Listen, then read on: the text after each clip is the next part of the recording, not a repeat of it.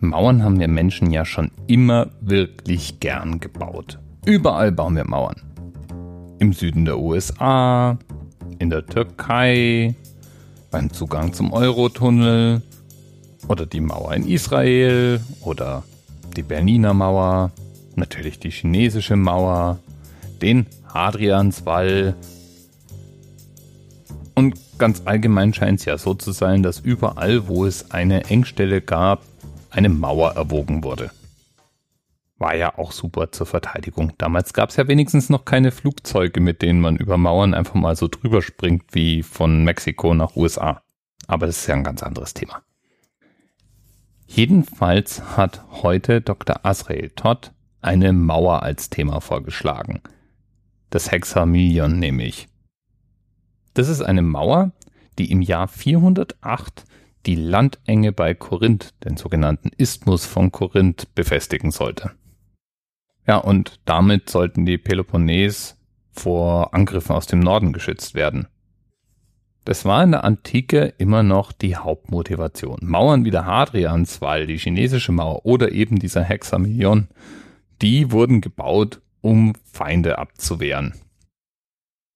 Ja, und an der besagten Stelle, bei dieser Landenge bei Korinth eben, da war dieser Hexamillion auch nicht der erste Versuch einer Befestigung. Da wurden immer mal wieder Mauern gebaut. Ja, und auch später wurde an dieser Stelle immer mal wieder gemauert. Den Original Hexamillion hat jedenfalls Kaiser Theodosius II. gebaut.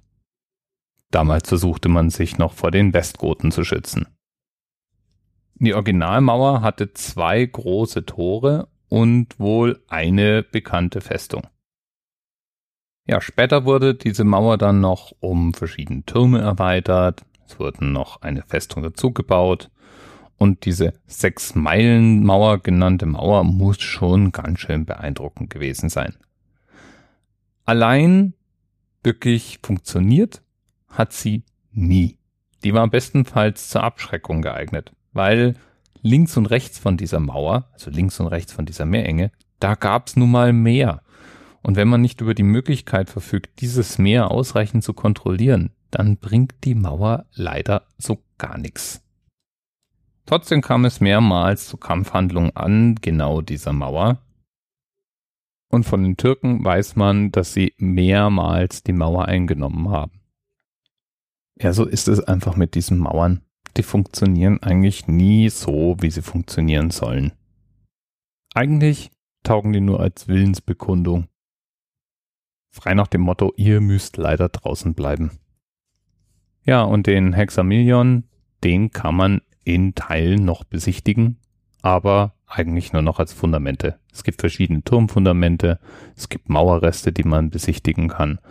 So richtig in seiner ganzen Pracht kann man ihn nicht mehr sehen, man kann ihn nur noch erahnen.